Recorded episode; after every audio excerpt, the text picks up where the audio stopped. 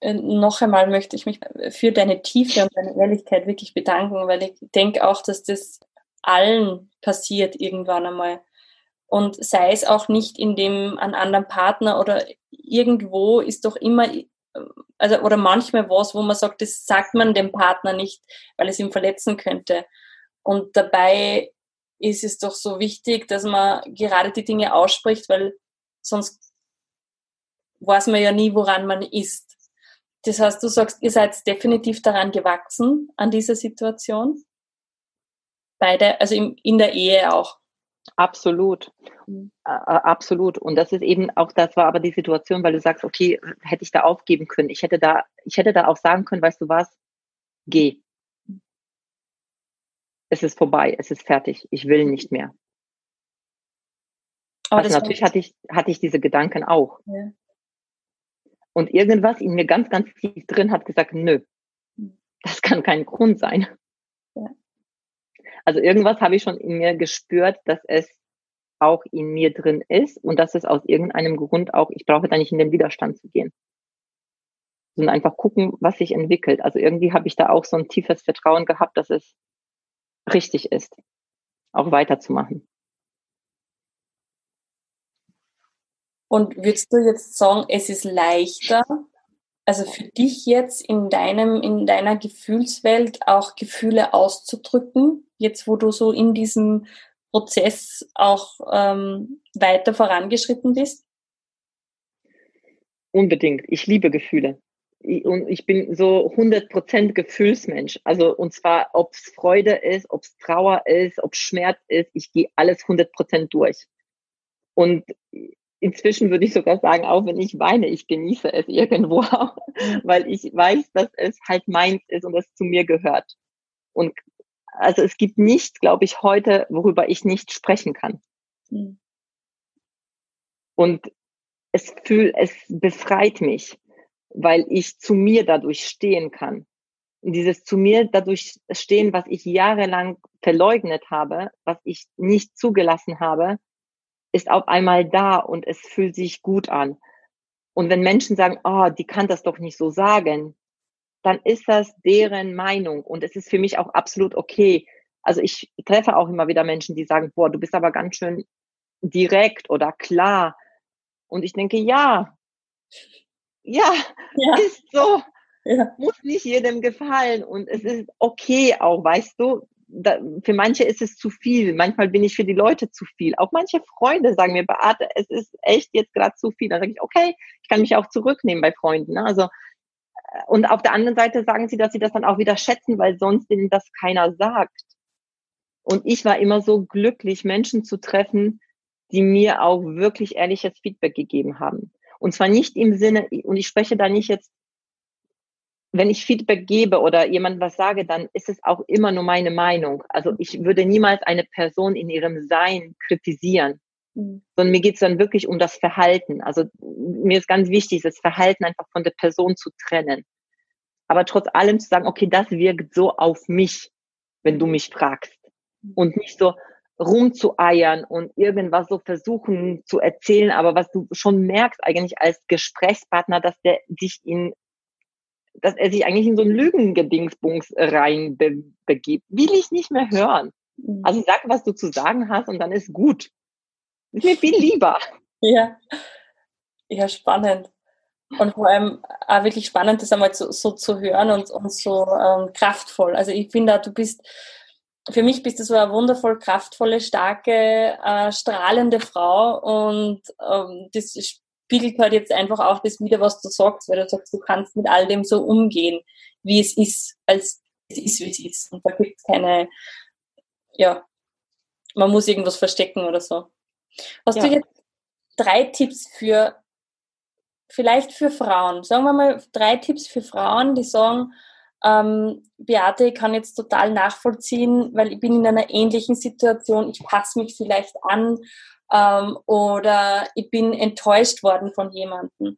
Hast du da drei Tipps für meine Zuhörer und Zuhörerinnen, wo man sagen kann, wie komme ich da raus, beziehungsweise wie trete ich in Kontakt zu mir, dass ich dann auch so klar und so stark auftreten kann, wie du das machst? Also in, in erster Linie mach dir klar, dass deine Erwartungen deine Erwartungen sind. Mhm. Also ich glaube, dass das Problem immer der ist, dass wir versuchen, andere zu verändern, dass wir denken, dass die anderen so machen müssten, wie wir machen würden. Mhm. Und in dem Moment, wo ich mir klar mache, hey, okay, das ist jetzt meine Erwartung. Und die wurde jetzt gerade nicht erfüllt.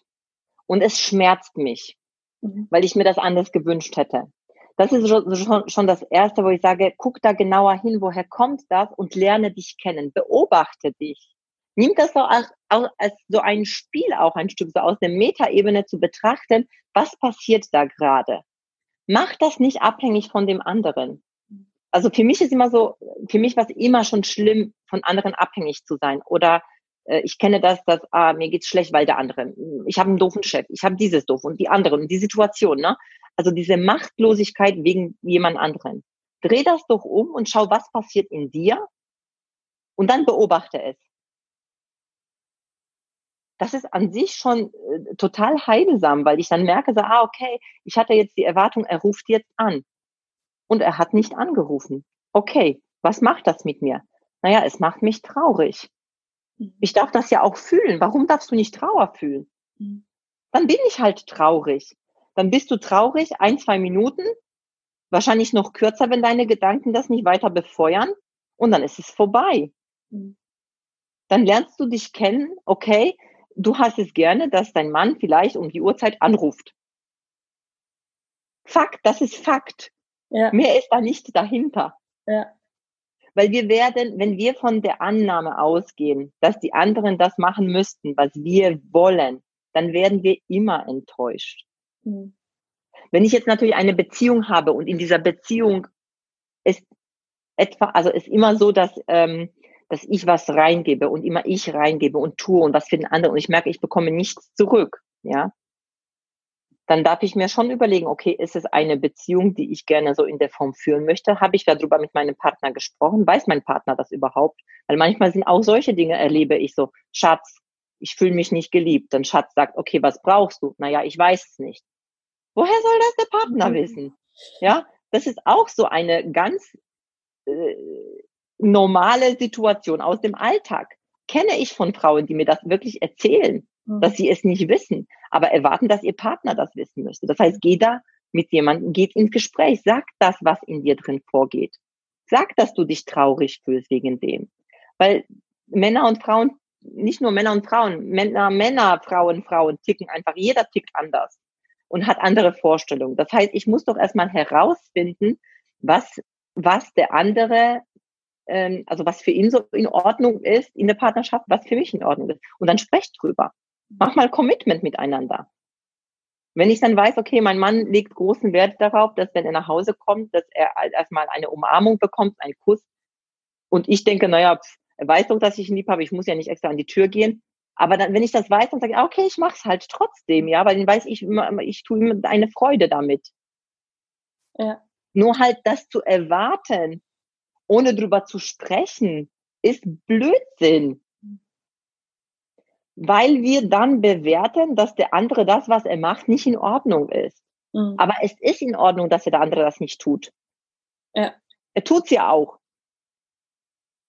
Ja, ja, verstehe total. Spannend. Er hat seine Gedanken und er macht das aus einem, wir alle haben Gründe, warum wir etwas tun, was wir tun. Und ich sage deswegen, mein großes, ähm, mein Tipp ist, macht euch nicht abhängig von dem, was der andere tut. Beobachtet es, aber beobachtet es bei dir selbst, was das mit dir macht, weil es sagt ja über dich was aus, wie du reagierst auf manche Dinge im Außen. Und auch wenn der andere unfreundlich ist zum Beispiel oder dich ähm, anschimpft, das sagt ja auch nichts über dich aus.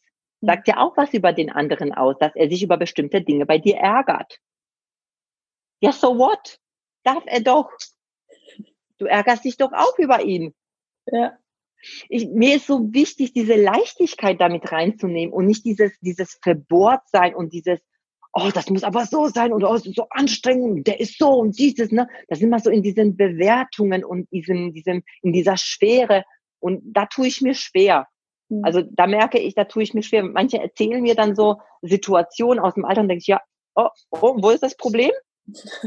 ähm, ja, das, und dann erzählen sie es mir nochmal, sage ich, ja, und wo ist das Problem? Also mein Mann kommt ähm, relativ spät immer nach Hause. Jeden Tag kommt er so spät nach Hause. Ja, und wo ist das Problem? Ja, der arbeitet so viel. Wo ist das Problem?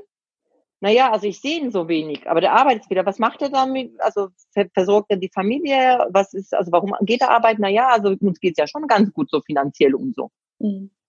Ich verstehe das alles nicht. Ich verstehe die Probleme alles nicht, weißt du? Mhm. Ja, spannend, sich also wirklich einmal rauszunehmen und zu beobachten, was passiert in einem, äh, wann jemand andere Aktion macht, das ist schon eine spannende Geschichte. Okay. Ja, und es darf leicht sein. Mhm. Und der Kopf macht es schwer. Total spannend. Ich würde ja gerne noch, noch weiter hineintauchen, aber eine Sache möchte ich trotzdem noch in, in dieser Folge unterbringen und zwar ist es, ähm, du bist ja Speakerin. Und mhm. ich weiß, dass du heuer eben bei Gedankentanken auftreten hast dürfen und da würde ich einfach gerne noch sprechen drüber. Ähm, war das schon immer dein Traum? Und wie hast du dich dann da oben gefühlt? Weil wir jetzt schon so über das Fühlen und über die Gefühle sprechen, würde mich halt interessieren, beziehungsweise würde ich dich bitten, dass du uns da mit hineinnimmst, in dieses mhm. Gefühl dort oben zu stehen. Also es war nicht immer mein Traum, auf der Bühne zu stehen, beziehungsweise ich, vielleicht doch auch ein Stück. Also dadurch, dass ich viel Gehör, viel, wenig Gehör, nee, wie, wie sagt man, also dass, äh, ich hatte immer das Gefühl, dass ich nicht so viel zu sagen habe und dass Menschen mir nicht zuhören habe ich irgendwo schon irgendwas gesucht, wo ich äh, was sage und die Menschen mir zuhören. Also das ist schon etwas, wo ich so in mir trage, so, ah, in, weil ich weiß, ich rede so gerne, ja, ich rede so gerne und dann war das so unterm Deckel immer die letzten Jahre. Also das heißt, irgendwo war dieser Wunsch da, aber der war nicht so in Form, ah, jetzt werde ich Speakerin und das wusste ich schon vor zehn Jahren. Das war es nicht.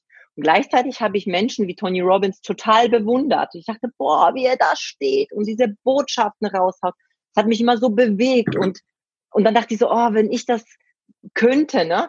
Aber das war so weit weg von, von mir. Also da, da, das war nicht vereinbar mit dem, was ich wollte. Und erst Anfang diesen Jahres war es, dass ich das auf mein Vision Board geschrieben habe. Dass ich gedacht habe, okay, ich glaube, ich habe was zu sagen. Ich habe, also mir wurde auch, also immer wieder ein gutes Feedback auch gegeben in meinen Seminaren oder wenn ich auf der Bühne gestanden habe und dann dachte ich so, Gedankentanken, das will ich. Und als dann dieser Anruf gekommen ist von der von Gedankentanken, oh mein Gott, ich bin, ich habe auch Tränen kamen mir, ich war so berührt, ich war, ich habe gedacht, ich, ich falle um, ja, also es war so schönes Gefühl. Also es war pures Glück. Und natürlich war ich auch aufgeregt, weil das war, ich habe ja drei Wochen Zeit gehabt zum Vorbereiten. Also es war wirklich so, ey, wir haben da einen Platz frei, möchtest du es nehmen? Und ich so, ja. Und dann hinterher so, oh mein Gott, echt jetzt? Hast du jetzt Ja gesagt? Also diese Chance natürlich habe ich wahrgenommen und gleichzeitig dachte ich, oh mein Gott, das sind ja nur drei Wochen zum Vorbereiten. Und als ich dann auf der Bühne gestanden bin, also kurz davor war es so, wo ich gedacht habe, ich war aufgeregt und interessanterweise, ich war nicht so aufgeregt, wie ich mir das hätte vor, also wie ich mir das hätte vorgestellt.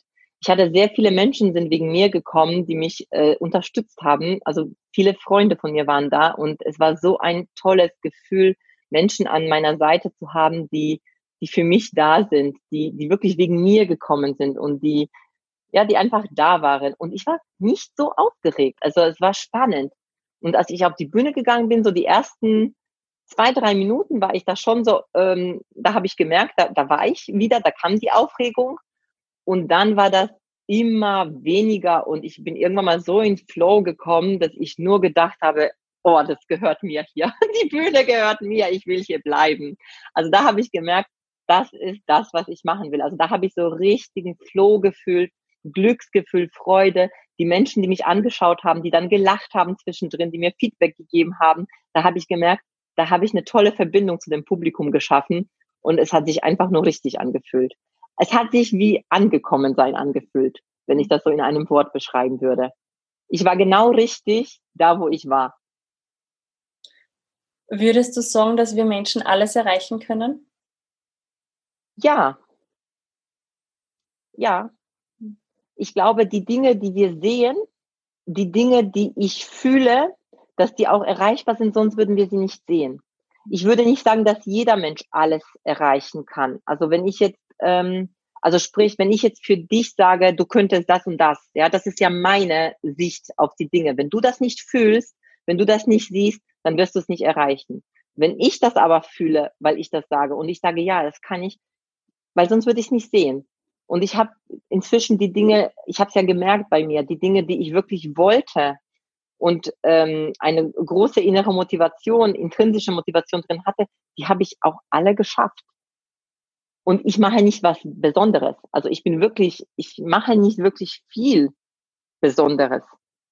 Das, was ich tue, kann jeder.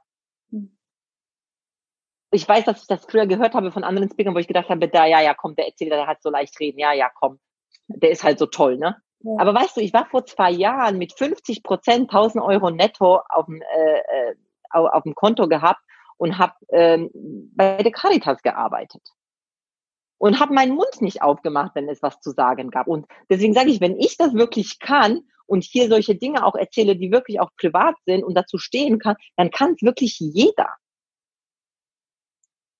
Hundertprozentig. Oh. Dankeschön, liebe Beate. Also ich habe jetzt Gänsehaut, ich war den, während des ganzen Podcasts schon mehrmals emotional, emotional tatsächlich. Ähm, danke für dieses Tieftauchen und für diese ehrlichen und klaren Worte. Und tatsächlich sind wir jetzt auch schon am Ende meiner Folge. Bevor wir aber aufhören, gibt es bei mir immer Fragen. Darf ich dir auch die stellen? Sicher. Und zwar, hast du einen Satz oder ein Zitat, das dich schon länger begleitet oder momentan begleitet? Alles ist möglich. ja. Ja, es ist wirklich so. Alles ja. ist möglich. Was ist dein Traum noch? Der wird dann nur kurz fragen. Ja, ich bin ja jetzt, ich habe ja meine öffentlichen Seminare jetzt, mein Mentoring-Programm und ähm, ich gehe jetzt den Weg weiter. Also nächstes Jahr gibt es eine große Veranstaltung, also mit mindestens 200 Menschen und ich möchte wirklich so viele Menschen wie möglich erreichen ähm, mit Seminaren, mit Online-Trainings, mit ähm, mit Live-Events, die wirklich in diese Leichtigkeit kommen und die die dieses Leben einfach für sich leicht nehmen und in die Umsetzung von ihrem Leben kommen. Und das dürfen Millionen sein. Schön. Sehr schön. Ähm, ich habe am Anfang, bevor wir diesen Loop, weil wir haben da einen Loop geöffnet, ich habe am Anfang gesagt, ich habe dich kennenlernen dürfen und dich auch schon sprechen hören dürfen bei einem Non-Profit-Seminar für Jugendliche. Wie wichtig sind dir die Jugendlichen? Ist das jetzt was, wo du sagst, da möchtest du auch was verändern oder sagst du, du, du bist mit den Erwachsenen so zu, hast du so zu tun, dass das eigentlich ähm, eher die Erwachsenen sind für dich? Äh, die Jugendlichen und die Kinder sind für mich das, ähm, also sie sind nicht meine unmittelbare Zielgruppe, aber das, was ich mit Erwachsenen mache, die Erwachsenen sind für mich die Multiplikatoren für die Kinder und Jugendlichen, damit sie auch nicht diesen Weg gehen müssen, wie ich, die klein gemacht wurde. Und weil ich bin der Meinung, dass äh, bist du klein, machst du andere klein, bist du groß, bist du andere groß. Deswegen ist der Ansatz bei mir, ich erreiche die Menschen, bringe sie in ihre Größe und sie werden auch alle anderen in die Größe bringen. Und das auch die Kinder. Also ich würde nicht ausschließen, dass ich auch mal ein Event für die Kinder mache oder wenn ich irgendwo eingeladen würde, irgendwo zu sprechen für Kinder und Jugendliche. Unbedingt, ja. Es ist trotzdem jetzt nicht die Zielgruppe, mit der ich eins zu eins oder so äh, Seminare jetzt für die mache. Also zumindest im Moment nicht. Hm. Okay, stark. Aber die Jugendlichen und, und die Kinder sind für mich absolut auf dem Schirm. Also absolut wichtiges Thema, weil da fängt es ja an, warum wir unsere, warum habe ich meine Themen, warum hast du deine Themen, warum haben wir alle Themen? Weil wir als Kinder und Jugendlichen nicht wahrgenommen wurden, weil wir nicht in unserer Stärke gesehen wurden, nicht gefördert wurden. Stark. Spannend. Ähm, mit wem würdest denn du gerne mal ein Gespräch führen? Mit Barack Obama. Okay. Warum? Weil ich ihn so faszinierend finde. Ich äh, finde, dieser Mann hat eine so unglaubliche Ausstrahlung. Und ich finde faszinierend, was er gemacht hat, was er geschaffen hat. Und ich sehe in ihm so viel Herzlichkeit und so viel Herz. Mhm. Vielleicht auch die äh, seine Frau Michelle. Die ist auch so toll. Ja. Also wenn die sprechen, sehe ich Menschen und nicht Speaker. Mhm. Und das ist das, was ich auch, also was so für mich auch als Vorbild ist. Nicht dieses, äh, ich ziehe eine Maske an und ich mache etwas, um etwas zu erreichen, sondern ich möchte mich mit dem Herzen verbinden. Und bei denen habe ich so das Gefühl. Ja, das kann ich bestätigen. Schön. Hast du ein bis zwei Buchempfehlungen für meine Zuhörerinnen und Zuhörer und für mich? Ja, unbedingt. Und zwar, also das erste Buch, das war auch das, was mich in die Persönlichkeitsentwicklung reingebracht hat und es ist immer noch aktuell, ist von Tony Robbins, das Power-Prinzip. Mhm. Also das war das Buch, was ich als erstes gelesen habe aus diesem Bereich und das erste Mal dann festgestellt habe, wie krass, ich soll selbst verantwortlich sein für mein Leben. Wie, nee, also schau mal, meine Eltern und Schule und Job und Chef, ne?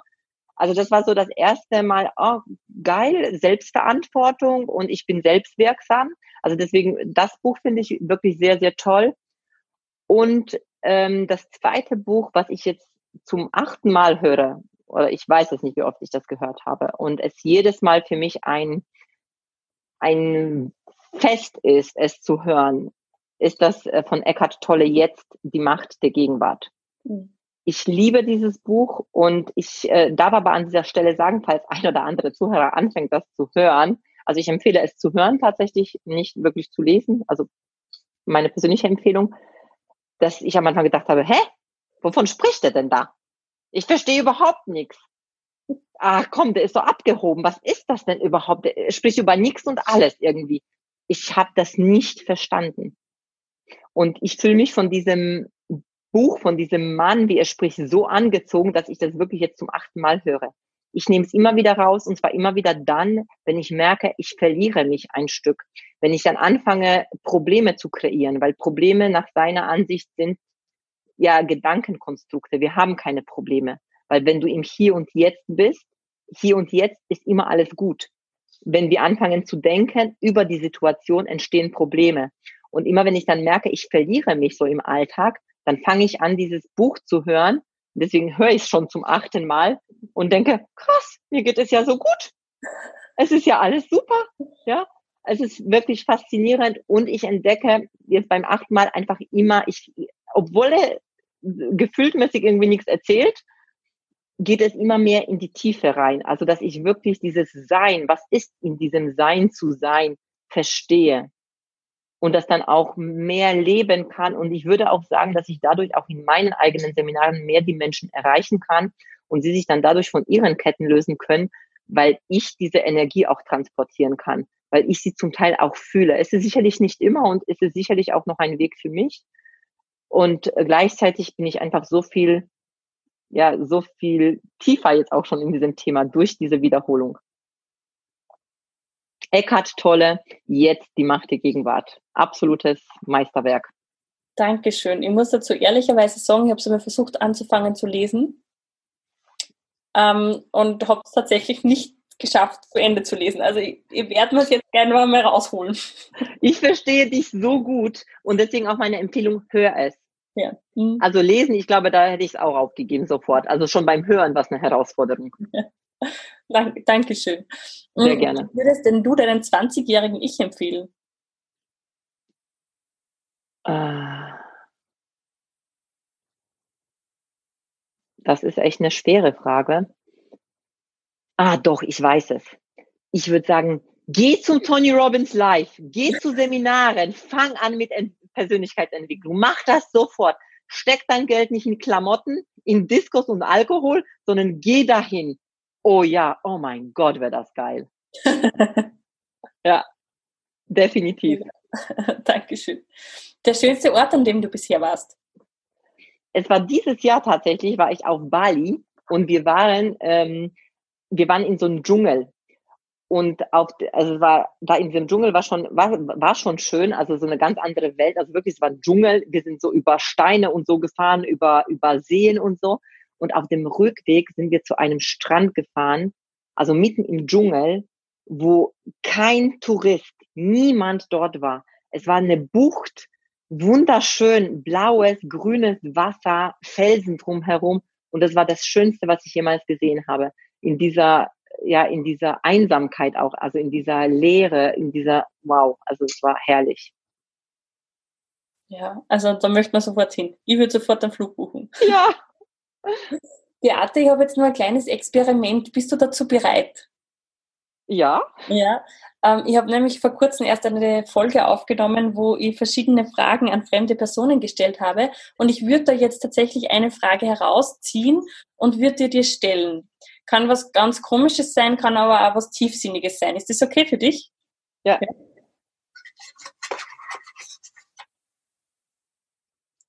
Und ich habe da jetzt eine Frage und zwar, wovon hättest du gern mehr im Leben?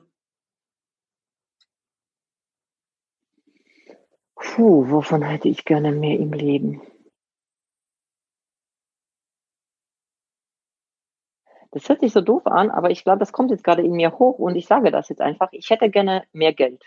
Mhm. Und zwar ähm, deswegen, weil ich, ich ähm, gerne mich null vom Geld abhängig machen möchte. Ich, ich, ich tue das schon so gut wie nicht mehr, dass ich von Geld mich abhängig mache. Aber so dieses, ich möchte nicht überlegen, wenn ich etwas kaufen will, wenn ich etwas machen will, wenn ich helfen möchte, wenn ich irgendwo spenden möchte, dass ich nur von meinem Inneren geleitet sein möchte und nicht von dem, was auf dem Konto ist. Und das ist noch nicht so. Dass ich so, wenn ich dann zum Beispiel spende, dass ich sage, okay, nur so viel, ne? Mhm. Aber ich möchte das nicht mehr überlegen. Ich möchte, dass, ah, ich äh, kaufe jetzt für die Kinder dieses, ohne zu überlegen. Ich bin nicht mehr materialistisch, also ich bin nicht von Dingen, die jetzt materialistisch sind, dass ich die mich glücklich machen. Ähm, und gleichzeitig möchte ich aber nicht mich abhängig machen. Und Geld ist einfach doch ein Mittel zum Zweck. Und je mehr Geld du hast, je mehr Geld ich habe, desto mehr kann ich helfen, desto mehr kann ich tun. Ist einfach so. Mhm. Cool, Dankeschön.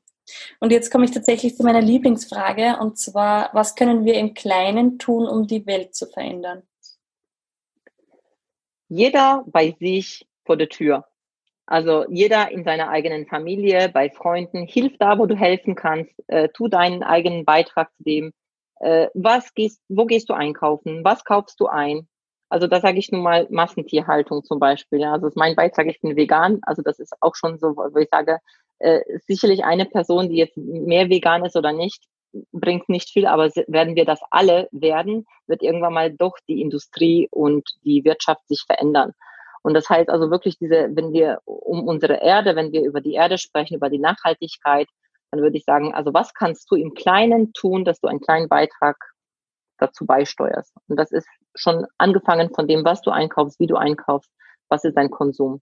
Und dann gleichzeitig auch, wo kannst du auch helfen, Menschen, die weniger haben als du, wo du mehr hast und einfach mit deinem Rat, mit einer kleinen Tat, mit einer Freude, den du jemanden ähm, tun kannst, wie kannst du da unterstützen? Vielen, vielen lieben Dank, liebe Beate. Nehme ich mir zu Herzen. Und ich möchte mir bedanken für die Ehrlichkeit und für dieses ähm, sehr tiefgehende Gespräch und auch möchte ich mich bei dir, liebe Zuhörerinnen und Zuhörer, bedanken für deine Lebenszeit, die du uns jetzt geschenkt hast. Und die letzten Worte in dieser Sendung, liebe Beate, gehören dir. Oh, an mich. Ja, liebe Zuhörerinnen und Zuhörer, vielen, vielen Dank, dass ihr euch die Zeit genommen habt, weil wenn ihr jetzt noch hört, meine, äh, meine letzten Worte habt ihr bis zu Ende ausgehalten. das freut mich äh, für die Zeit und ja, danke dir, Ursula, für, für die Einladung. Es hat mir wirklich sehr, sehr viel Spaß gemacht und ähm, ich wusste ja nicht, was kommt und das hatte ich jetzt einfach genau richtig angefühlt. Vielen, vielen Dank und bleibt bei euch. Also ich sag nur, bleibt bei euch, macht das Beste draus und nimmt's leicht. Von Herzen danke fürs Anhören dieser Folge. Ich freue mich über deine Bewertung bei iTunes und wenn du mir auf Facebook oder Instagram schreibst, wie es dir gefallen hat. Schau gerne auch auf meiner Homepage vorbei www.ursulahelmel.at und hol dir deine Gratis-Meditation zum Downloaden. Ich wünsche dir jetzt noch einen wunderschönen Tag. Bis zum nächsten Mal. Viel Spaß beim Weiterwachsen und alles Liebe, deine Ursula.